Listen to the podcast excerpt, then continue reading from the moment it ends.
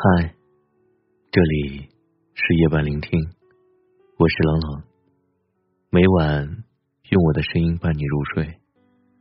有缘认识楚阿姨，是因为秀才参加了一个帮助失明人士的协会。每次活动的时候，他们负责接送那些盲人。有一次，秀才碰上送楚阿姨回家，路上说自己肩颈不好，楚阿姨一笑说。我老公是按摩的师傅，你要去试一下吗？不收你的钱。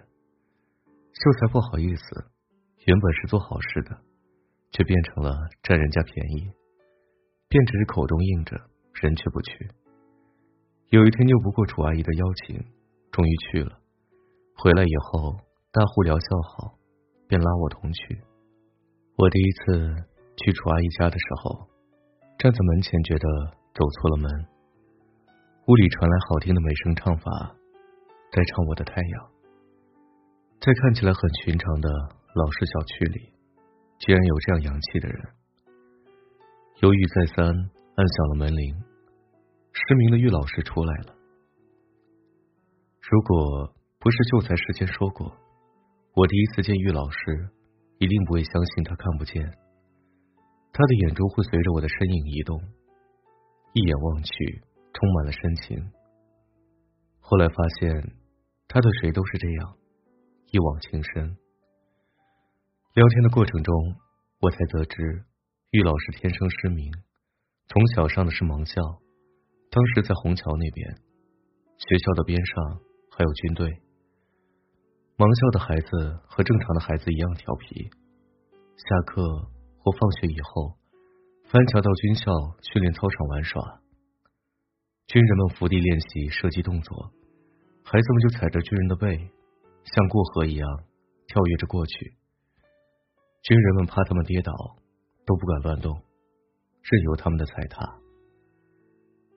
玉老师说起这段往事的时候，那种开朗的笑声和幸福的回忆，完全让我忘记他是个盲人。我简直不敢相信，盲人的黑色世界里，竟然一片阳光明媚。而后，这样的惊讶就更多了。我按摩的时候，楚阿姨会给我削苹果，边听股市行情，经常削一半就去操作买卖。有时候电话来了，是盲人伙伴邀他去跳舞，他高高兴兴的答应。去往跳舞的地点要穿过大半个上海城，我不放心他，跟他说：“你第一次去很远的地方。”一定得让秀才陪你，以后熟悉了再独自出去。出去要拄盲棍。楚阿姨毫不在意的说：“没关系的，我一路走，一路问，总会有好心人帮我接一段送一段，然后我就到了。”玉老师很心疼楚阿姨，每次都责备她太活跃了，家里待不住，孤身出门让她不放心。正说着，楚阿姨电话又至，有人约她打牌，关键是牌搭子都是盲人。我问他：“你们看不见怎么打牌？”他跟我说：“有用盲文的扑克。”我说：“我们明眼人打牌都要偷牌耍赖，你们怎么防备呢？”他对我说：“你们越是看得见，越要自欺欺人。”娱乐这样的事，在我们这里不在乎输赢，而在乎热闹。我们都珍惜这种相聚的机会，不做你们这种无聊的事情。我很是羞愧。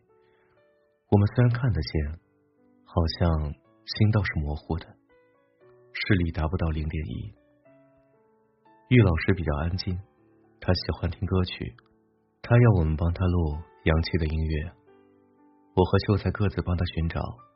我找歌剧、交响乐和巴萨诺瓦，秀才找的是刀郎、黑鸭子和凤凰传奇。玉老师拿到乐曲，哈哈大笑，对我们说：“你们两个趣味迥异的人也能过到一起，你们还得看得见对方，竟然会有这么大的差异。”玉老师和楚阿姨就没有这种差异。国庆的夜晚。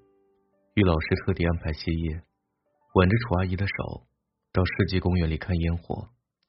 我好奇他俩是怎么欣赏的。玉老师说：“我们眼中无，心里有。”旁边的人说是帽子，是孔雀。听着烟花在空中绽放的声音和身边热闹的人群，我们感受到的喜悦不比你们少一分。秋天的时候，楚阿姨自己去了远郊的公墓，就在怪他，说不叫他送。大家都是朋友了，不要客气。楚阿姨说：“我去看我干妈，她是孤老，是我一直养老送终的。她的墓地是我花好几万买来的，好几万，这是玉老师一家一年多的辛苦收入。”我们正常人都做不到的事情，他们盲人轻轻松松的就做到了。我因为认识他们，时常感到羞愧，时常感恩。在他们这样渺小而高尚的人面前，我有什么理由悲观？有什么借口去偷懒？有什么私心贪婪？我每周只花一次按摩的钱，却得到了一胸口的勇气。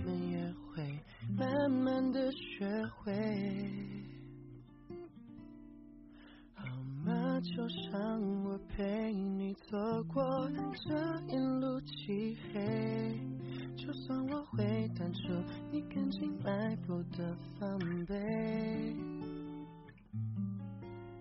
好吧？就算这里显得是那么的狼狈。我们也会成为人群中最好的一对。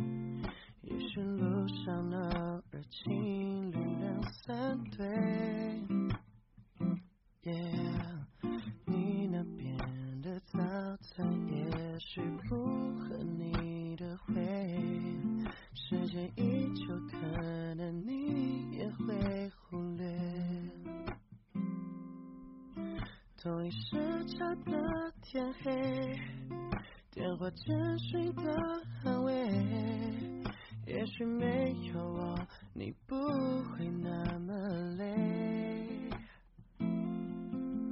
不能拥抱的滋味，想念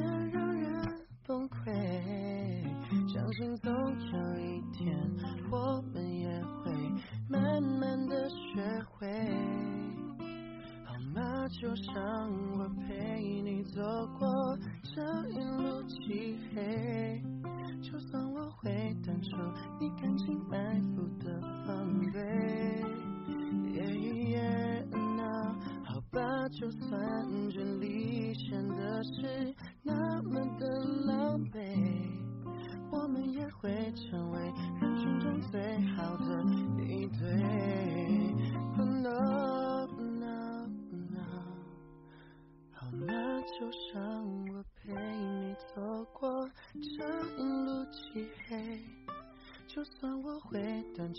你感情埋伏的防备。哦，好吧，就算这里显得是那么的狼狈，我们也会成为人群中最好的一对。